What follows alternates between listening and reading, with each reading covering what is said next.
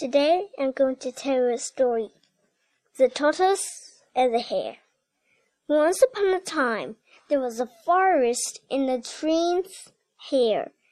He poured four legs and ran very quickly. And one just as tortoise in generally. He had four legs, but he didn't like the hare's medium speed. He was very slow it never began to have a hare and the tortoise rounded in, and the tortoise said, Let's run a race. And the hare said, But why? The tortoise was angry. Why do I race it? And the green hare said, Good. Will you point to the mountain of a big lime tree? Who say win?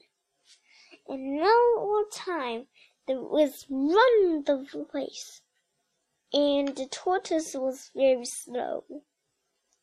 It nearly began. The tailor's hare was so just to have a rest, and never began. And all the time, and just no more sides.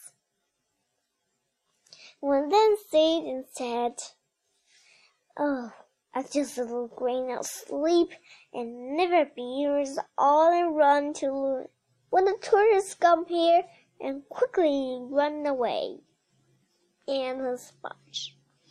When the tortoise went into his, he very carefully go out of the rabbit's things. When he moved slowly and slowly, and never too quickly. And one just a rabbit and said, Hey, where's the tortoise? It isn't here? And the rabbit didn't look way, it didn't see. When it was up on turn, look! The tortoise was out of the hills into the finish line. It was the big old tree.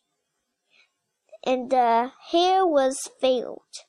Tortoise was win the race, and all the animals' friends to ever began to see little tortoise. The hare was no friend. He came in out to the tortoise to his friend, and tortoise and said, When you win the race, I can help you. The hare turned and said, And now I'm your friend. The giraffe and all the friends didn't like here, but Tortoise said, This is my new friend. And they all danced and said, Good, let's get good friends. And all the time, all the animals' friends are just very gentle and all the time to plainness.